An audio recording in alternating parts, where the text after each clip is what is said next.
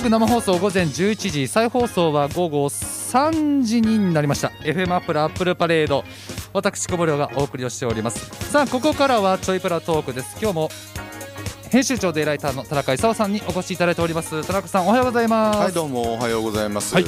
なんかこの1週間あれですよね。暑かったり涼しかったりなんかややこしくないですよ。ややこしい。いやだからあの先週のねあの前半ぐらいって、はい。すごく暑い、うん。まあ、ほとんど30度に近いような、ね。あのねね気温になって、はい。い、やーこれはもうここのタイミングから夏日真夏日かよっていうね。今年の夏も暑くなっちゃうねなんてだいねや思ってたらね。何ですかこれ。こう後半になってこの涼しさが。寒いよっていう。風邪ひくんじゃないかなっていう、えでしかもなんかね週末は雨で昨日も雨で結局ね。一昨日も雨で。雨で昨日あの午前中ちょっとね朝晴れあの雨は降ってなかったのでえ曇ってたんであまあテニスできるかなと思って行ったら、はい。30分やったらもうずわー。あ来ました？来ました来ました。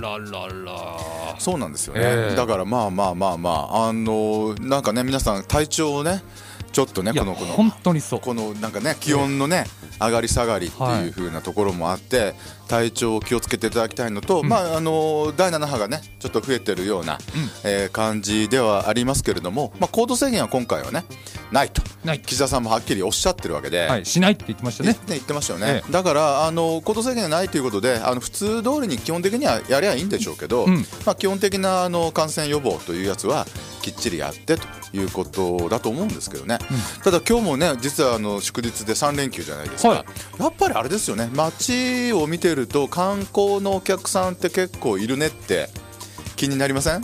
あとバス。観バス。光バス。あ観光バスが多い。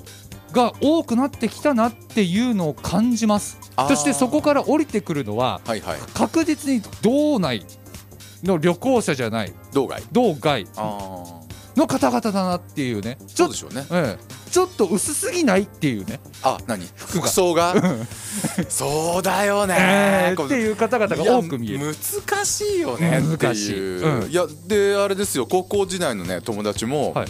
あ結局なんか明日から来るみ明日じゃないな明後日からええなんか来るみたい今ちょっとねあの仕事の関係でえっとい長く休みが取れてるみたいなんで。あそうですか。はい。であのその合間にあの北海道に行ってもいいかってわざわざ来てね、え。で北海道に、あのー行くと嫌がられないってあの大阪に住んでる人なんで。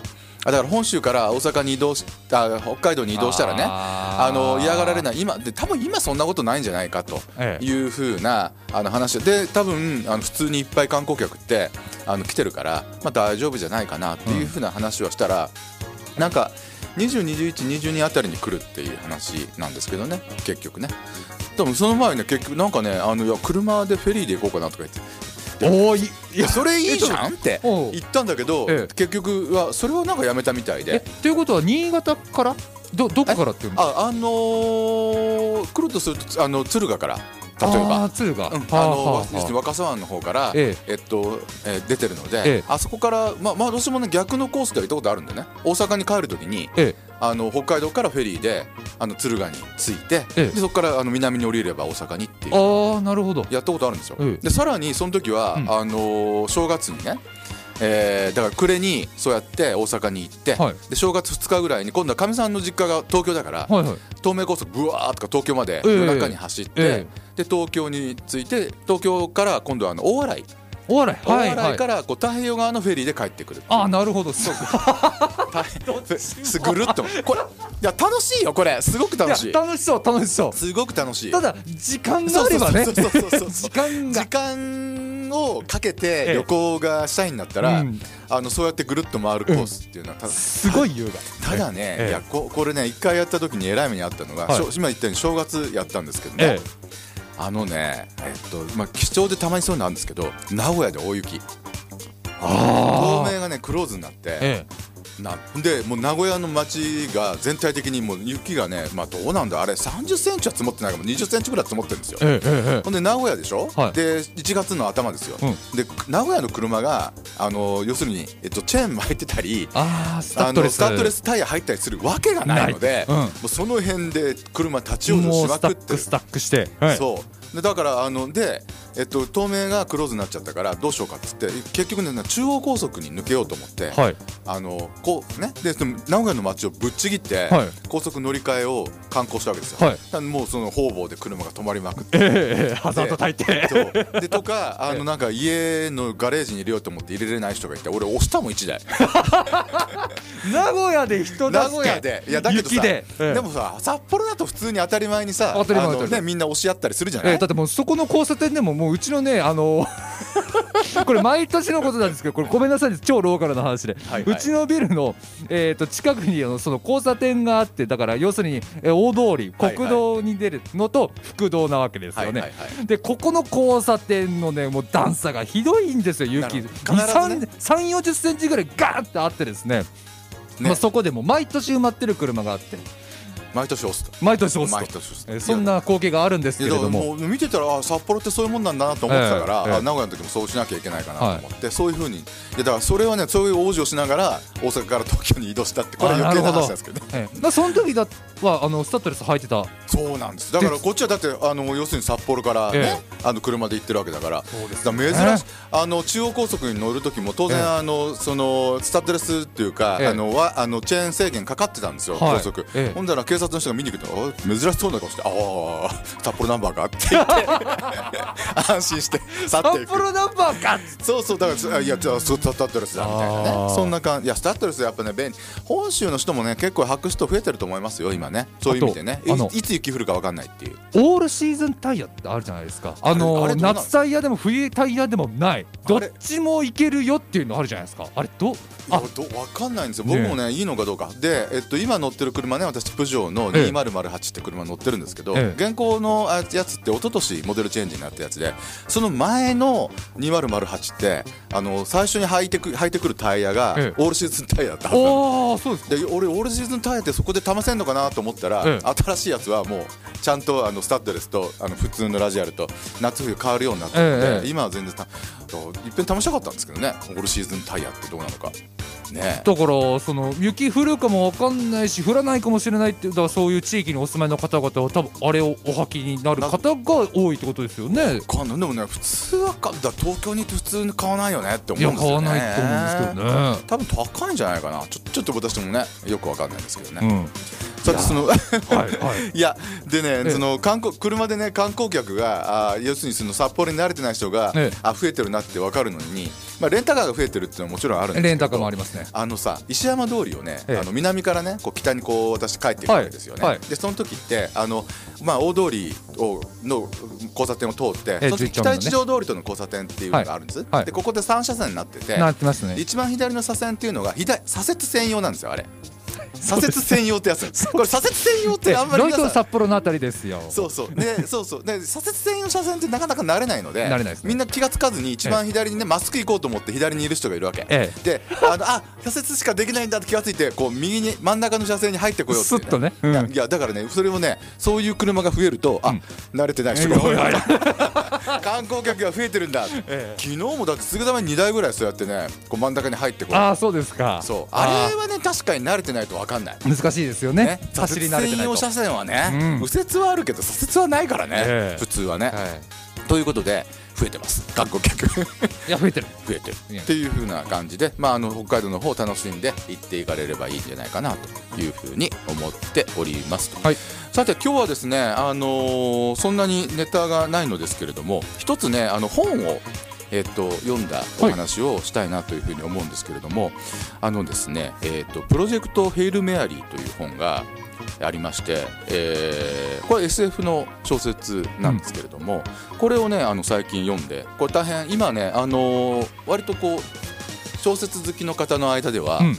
あの話題になってるへしー SF 小説なんです、はい。で特に SF 好きの方の中ではウルトラ話題になってるでどういう話かあどういうなぜかっていうとあの書いた人がねアンディ・ウィアーっていうそのアメリカの作家さんなんですけれども、これがあの長編3作目なんですね。うん。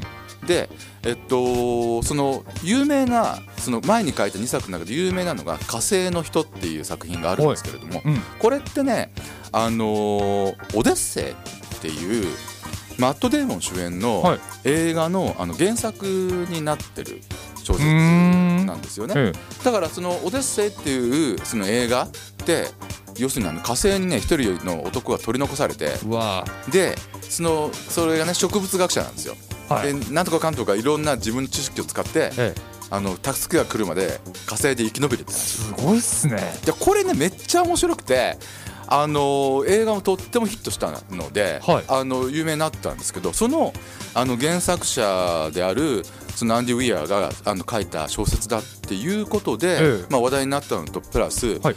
むちゃくちゃ面白い。これあの上下巻にわたるえあの小説なんですけれども、はい。えっとね、下巻読み始めたのが俺週末昨日か一昨日ぐらいなんですね。上巻ちょっと時間かかったんですけど、うん。下巻読み始めたら止まんない。一気に一気に読む。そういうそういう風なあの話なんですね。でえっとまあ SF なんですけど俗に言うねあのハード SF って言われる。ハードコアじゃないですよ。ハード SF って言われるあのジャンルがね、ハード SF うん、SF の中でハード SF って呼ばれるジャンルがあって。じゃあソフトもあるんですか？ソフト SF とはあまり言わないんですけどね。でもハード SF っていうのは明らかにあって。これどういう意味かっていうと、はい。割とその科学的なあのちなんていうかな実際の技術とかうん。科学的なその情報をもとに割とこうそれをかなりベースに緻密に作られていええ。るその SF の小説の場合、はい。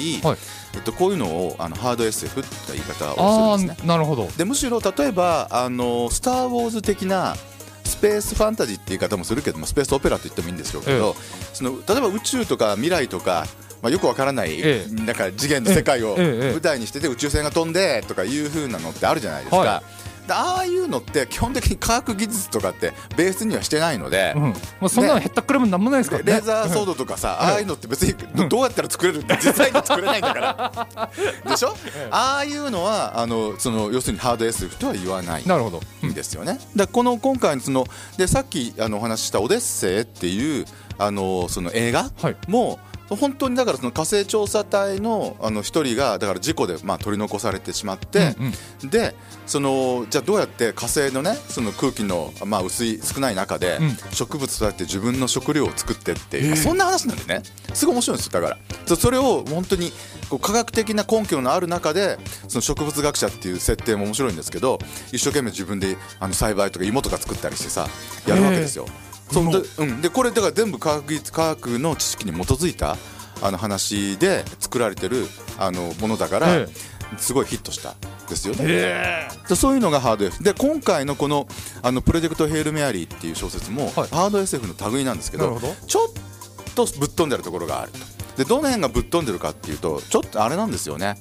あのー地球が滅びるのを救う話なんですよ。おでおどどうして地球が滅びるかというと、はい。こう太陽の、ね、明るさが徐々にこう減ってきてるっていうのが分かるんですね。あれ。でこうさこのままいくと30年で今から10%から15%ぐらい太陽の光が減っちゃうと。うん。でもそれたった10%って話じゃなくて多分それだけ減っちゃうと、はい。もう地球上ではもうあらゆるなんていうか気候変動とかはい。が起こって、うん。多分その少なくとも人類の半分以上が死ぬとほうほうほいうのがシミュレーションできてるわけですよ、ううん。じゃあなんでその太陽の光が減ってきてるのかと。ほで原因を調べるとなんかねあのーその帯のようなものがうはい。あの金星との間にいいこう渡ってると。太陽と。ほでそれは何かって調べたら、はい。宇宙微生物なんですよ。宇宙空間で生きている単細胞生物、はい。でこれがアストロファージって名前付けられるんですけど、えはこれがものすごく変な生物で、はい。太陽のエネルギーを食べてで移動して金星に行って2つに分かれて繁殖してはい。また太陽に食べに行ってっていうのを繰り返してるっていう。あってことはもう無限増殖ですな。無限増殖してるんですよ。だそれに取りつかれた太陽系はだからもう太陽がどんどんどんどん光を失っていくしかない。でしかもそのそのアストロファージっていうその微生物10ミクロンのねはあの高速のこ高速の9.2倍で0いや流高速の0.92倍で動けるって。超高速。まあほとんど高速に近く移移動するんで。光の速さで動けるだと？動けるの。すすごい。でこの辺はまあかなり嘘っぽい設定なんだけど、えで地球の近くのね、はい。あのそういう風な太陽系を調べたらは軒並みみんなやられてるみんなその伝染してるわけそれが。まずい。でだただ一つ、はいその地球から12光年離れた、はい。あのタウセチっていうその恒星と、まあ、多分惑星があるっていうね星系があるんですけど、ええ。そこだけはその太陽は衰えてないんです。なんででしょうかね。分かんないんです。わかんない。だからそこに行ってなんでここは衰えてないのかっていうのを調べる。探る必要があるということであ。そのプロジェクトヘルメアリーっていうその作戦がええ。全地球的にスタートする。はでだから要するにその地球上からあらゆるこの科学者とかの英知を集めて、え宇宙船を建造して、うん。で12光年なんでまあなんていうのかなあのーまあある手を使うんですけど、うん。あのまあ、行き帰り二十何年かの、うん。あ行き帰りだけじゃないな。多分片道だけだからその20年ぐらいかけて行ってはい。でそこで原因を突き止めて、はい。でそれをあの地球に伝えるとはい。いうふうなあのプロジェクトうん。が、あのスタートすると。なるほど。こういう話なんですで主人公があの生物学専門のあの中学校の先生なんですよ。ところが本当はすごいすごい学者なんだけど、ええ。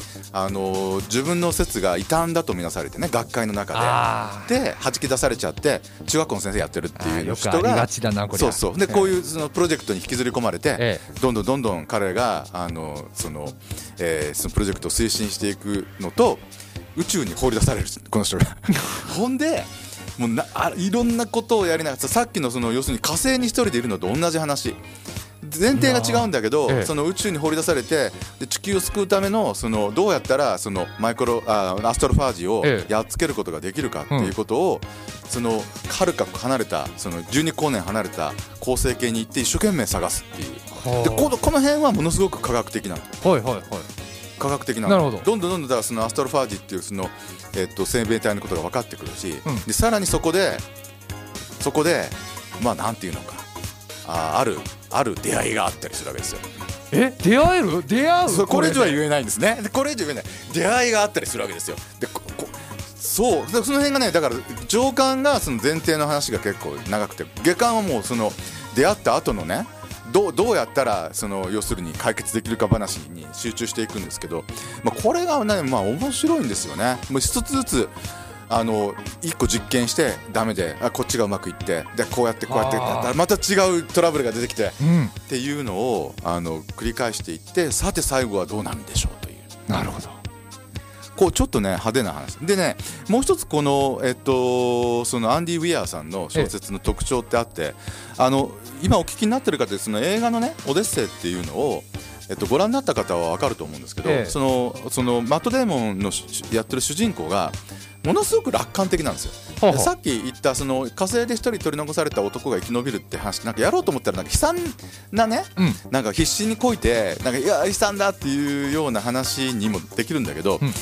映画ご覧とかでへえって思うぐらい、えほ本人が要するに主人公がものすごく楽観的で、うん。まあ、なんとかなんじゃねえのって思いながあらあの冗談をたまに飛ばしながら、、はい。ろいろ試してみて、はい。あうまくいったやったーイエーイとか言いながらもダメ時かっていうようなそう一貫してこう明るい主人公がなんとかかんとか前向きにねあの努力していくっていうのであの全然さ悲惨感がないところがこの映画のまたヒットした原因だあった。りなるほど、うん。まあ明るさもちゃんとあるとそういうこいやめっちゃ明るいのどんだけ明るいねんってぐらい明るい。でなんでかなと思ったらここれ原作通りなんですよ。原作のこのそのアンディ・ウィアの原作の火星の人って読めば分かるんですけ火ど星の人、火星の人って原作はね、あのマーシャンズかな、あのええ火星の人っていうのが原作。これオデッセイっていう風なタイトルしたのは大したもんだと思うけれども、ええそう原作自体がそういう風に主人公を描いているんですよね、うん。すごく、えーまあ言ってみれば楽観的で、うん。その要するに冗談を飛ばしないもう一人しか自分一人しかいないのに冗談飛ばしてボケ乗りツッコミやってるみたいな世界を やりながらっていう主人公がで今回も同じなんですよ。この要するに中学校の先生が割とそういう性格の人として描かれていて、もういろいろなこう困難があの訪れるんだけどもそれに対してもうなんかその冗談飛ばしながらこう頑張ってやっていくっていうのが面白いしでさっき言ったように下巻なんかもうすんごいこう漢奥にはたわずという感じのねずっと一気に読んじゃうし最後はもうはらりとねちょっと涙が出るという、ええ。あの作品なんですよね。でしかもあのこれ、えっと、SF 好きの間では話題になってるっていうのは冒頭お話した通りですけども、はい。あのそのオデッセイ同様えっと映画化がもう進んでるそうで。プロジェクトヘイル・メアリーもあの映画化が進んでるそうで。で主演がねあのライアン・ゴズリングっていう俳優さんなんですけど、はい。ライアン・ゴズリングって誰だって言われると一番分かりやすいのがあのララランドララランド。はい。ララランドってねあのミュージカルええ。映画でアカデミー賞はい。の結構主要なね部門取った映画があったと思うんですけどあれの,、あの主演俳優さんだった、うん。まあ、どっちかっていうとアメリカ的イケメンの方なんですけどね、ええが主演で映画になるそうで。へえというはい。そういう風なお話なんです。だからもうしばらくしたら多分映画になると思うんだけどね、え。えーもしそのこういったお話に興味があるのであれば、えっと読んでみてもねいいんじゃないかなというふうな。これあの、えっと早川から出てる早川書房から出てるんですけど、うん。あの Kindle にもなってるので読もうと思ったら今日から読める。あ電子電子書電子書籍になってるのであすぐにダウンロードしてねい読むことも、ええ。あのできるんですよはい。ね。さてあのーまあだからちょっとさっき言ったそのハード SF という風なはい。やつって、で他にはじゃあどういうのがあるのかって言ったら、ちょっとここでさっきご紹介した同じ、あのーその作家の「オデッセイ」っていうのももちろんあるんですけどちょっと近々だとあのメッセージっていう、あのー作品もあるんですね。これはあの原作が、はい。えこれはねあのテッド・チャンっていう、あのー SF 作家さんの書いた、えっと「あなたの人生の物語」っていうのが原作の、えー映画なんですけど、うんうん。あのもうこれ2015年の映画ですからね。ちょっと前の映画にはなるんですけれども。あえっとうん。あのあれなんですよ、えっと、これメッセージのこの表紙あの本を今ね、はい。あと久保さんにお見せしてるんですけど、ええ。この表紙にあるようなこんななんていうかなあ甘食みたいなあ甘食って言われてたんだけど甘食みたいな宇宙船が地球にやってくるんですよ。甘食ですね。甘食なんですよ、ええ。甘食みたいな宇宙船が、ええ。あの世界中にやってきて、えでこれ、あのーここの中に宇宙人がね、まあ、もちろんいるんですが、えげ主人公は言語学者の女性なんですけど、がその一生懸命、えーとその宇宙人とコンタクトを取るっていう、そういう物語なんですけど、うん。その宇宙人のその言語体系が、うん。なんていうのかな時間がの区別がない。現在過去未来の区別がない。でそういう現在過去未来の区別がないあの要するに世界の中でその宇宙人っているわけで、はい。その言語を学ぶことでその主人公の女性の言語学者も要するに現在過去未来を失っていくんですね。要するにみ要するに未来のことも見えちゃう、えーえっていうようなはい。話なんですよね。ものすごくこのあのメッセージっていう映画は、うんあのーこれ面白いんですよ。あのー SF 映画としてはだからそれでなんていうのかな傑作の一つだって最近の中では言われてるんですよね。で監督がねあのードゥニ・ビルヌーブっていう監督さんだったんですけど、あの最近で言えば何かというと去年私が熱狂していたあのデューンを撮った人です。あ出た。出ました。出ましたよ皆さん。ドゥーン。デューンンを撮った。その前は、はい。あのブレードランナー2049ってあのブレードランナーの続編ねをあの撮った人なんですよ、はい。この監督がその前に撮ったのがこの「メッセージ」っていうふうな、これはねとてもあの原作のは短編小説でえで原作にないことをいっぱい盛り込んだ映画えうん。ででも短編の小説と映画で全然なんかストーリーとか違ってるのに、言ってることは一緒っていうすごい極めて珍しい、うん。ものです。このメッセージもご覧になってない方はあのご覧になったらどうかなと思うんですけど、えー、とあとは有名なねこのハード SF 系の映画でいうと「インターステラー」っていううん。映画あって、あのクリクリストファー・ノーランっていうね「うん。あのテネット」って映画が一昨年かな、うん。公開になったあ、まあ、超有名な監督いますよね、のあの「インターステラー」っていうやつもこれもあれですよね。今回今お話ししたあのプロジェクト「ヘイル・メアリー」と同じで、うん。地球があのえっともうダメになってくるので新しく移住できる星をうん。探すプロジェクトに、あのーその主人公のお父ちゃんがいて娘を置いていって娘が「お父ちゃん!」っていうような、うん。で何年か経って、えっと、結局そのそれを打開する手を娘はねあの発見するんだけどでお父ちゃんは帰ってくるんだけどこれあのよくあるなんて浦島効果ってやつですけどね。お父ちゃん宇宙旅行して帰ってくるから娘の方がもうその年が超えちゃってる、はいはい。おばあちゃんになってるのに、お父ちゃんはまだお父ちゃんは昔のお父ちゃんのまま、はいみたいなねそういう風なあの話だったんです。これも結構だからそういう意味ではその科学的な知識をベースにした、あのハード SF っていう類の、うん。えーしかも親子ものっていう、うん。うん。いうあの珍しいあの分野のものだったりするんでしょうけどね。あとどうなんでしょうね。あのゼログラビティとかって見ました？あーゼログラビティ見たかな。これ、そうですね、ええ。あのーもうだって2009年の映画だから、ずいぶん昔の、えっと作品になっうんちゃうんですけれども、まあ、こういうのもそうですよね。あれ全くもっても映像がすごかったんですけれども、うん要するに宇宙で作業してる最中にデブリっていうねあの、うん。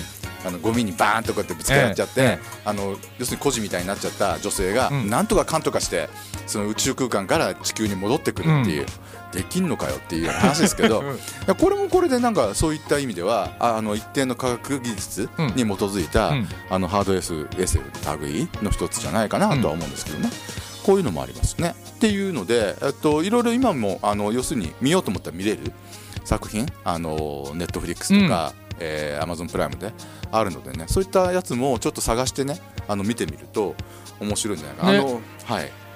と思ったりしますね。はい。いろいろありますもんね。うん。そうなんですよ、うん。だから、えっと、ただね、あのさっき言った「オデッセイ」はぜひご覧になっていただきたいんですけれども、はいあれなんですよね、えっと、Amazon プライムだと有料なんですよね。あのプライムのプライム特典になってないんで借りなきゃいけない。でネットフリックスには入ってないんで。そう。なのであーじあゃあどうしたって借りるかどうにかしなきゃいけないということですね。ね。うん。だだけど、まあ今日もお休みですからね、はい。あのもしお時間があって今の話に興味があるようであれば、えそのオデッセイもしご覧になってないならこれはね間違いなく見て損のない映画なので、あの300円200円わかんないですけど、うん。ねあのアマゾンさんに寄付してですね ごご不正をしていただいてですね。え まあ大事ですね。やっていただければええ。などというふうに思ったりもしますと、うんはい。ねなんかどうですか？さっきこうさん5本など読みますかね？5 5本本。5本など読みますかね。5本など読まないです読む時間がないというか感じが。でも最近あれですよね、うん。やっぱりあのその Kindle があるから。そうそう。あでのそうなんですよあのなんかね読みたいと思ったら速攻でこう買うっていう風な、ええ。あの癖がついてましてですね、はい。今日なんかも俺一一冊買っちゃったのがお何ですか？この間あのここでもご紹介した東京バイスってほらワウワウのドラマが面白いってはい。いう風な話をしたと思うんですけど、うん。ええ。それの原作って売ってるんですよね。これってあの要するにジェイク・エーデルスタインっていう本当にアメリカ人でええ。日本のあの新聞記者をやってた人はが書いた東京バイスっていうこれはい。ノンフィクションですよ。があるんですよ。ほでこれがねあのあ出てるんだ。しかも Kindle でしか売ってないっていう。うおい。あの紙の書籍がないんですこれ、あそうですか。うん、なので、こうアメリカ人記者の警察まあ警察回りって読まないんだ。これ札回り体験記っていうのが東京バイスってこういう本がねちゃんとあるのでこれちょっとね買ってみてそれあれですか？読み放題に入ってますか？読み放題に入ってるかもしれない。ちょっと調べてみてください、はい、あの一応ですねあの3か月あの99円にはとりあえず入ったんで。これはちょっと入っとかなきゃいけないんじゃないかなと思ってとりあえずとりあえず入ったので、調べてみてください、ええ、もう読み東京バイス放読みをやってるなら読んでくださいよ。はい。そんな感じで。はい、もうあの今日は3連休の最後の日ですからね、えー皆さんまだまだあと半日ございますからえー今ご紹介したのもそうですし、えーぜひとも楽しんでいただきたいというふうに思います。ということで、えー、ちょいプラトーク田中功さんどうもありがとうございました。はいありがとうございました